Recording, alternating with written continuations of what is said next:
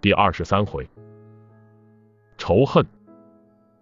今天兵士捉了一个人，带到我面前，说此人在帐外鬼鬼祟祟的窥视了好半天，并且身上还藏有利器。这个人是个年轻人，看样子也就十六七岁，蓬头垢面的，穿的也很破，看起来是个流浪儿。我问他，小伙子，你到这里来做什么？他抬起头直盯着我，他的眼睛很黑。一刹那间，我感到了一种前所未有的寒冷。我从没见过一个孩子有如此的眼神。他一字一顿的说道：“我是来杀你的。”我气急反笑：“哦，为什么要杀我呀？”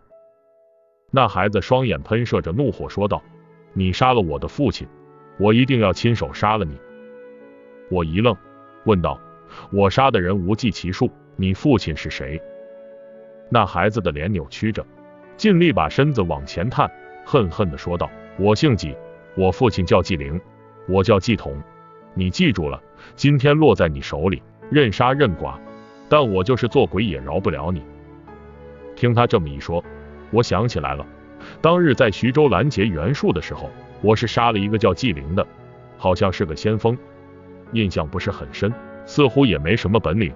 但眼前这个口口声声要为父报仇的孩子，却有点意思。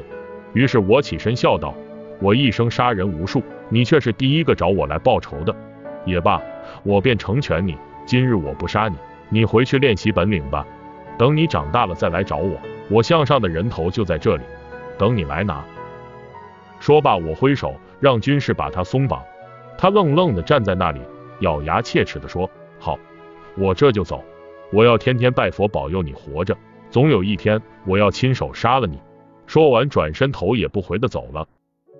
这孩子走了以后，我呆呆的坐在那里想了很久。人类的感情分好多种，仇恨是其中的一种，也是最奇怪的一种。比如这个叫季童的孩子，他可能在很小的时候就埋下了仇恨的种子。这么多年来，他一直是为了仇恨而活着，他无时无刻的想着要复仇。而可悲的是，他想杀的人居然毫不知情。我知道他终有一天还会来找我的，只是不知道我能不能等到那一天。不过转念想一下，假如真有那么一天他来了，并且杀了我，那么他会开心吗？他活下去的理由就是为了杀我，而一旦实现了，他活着还有什么意思？想到这里，我希望他永远不要来。无论是爱还是仇恨，一个人有某种信念支撑着，总比什么也没有要好。相对于大多数人来说，他们活得更单纯。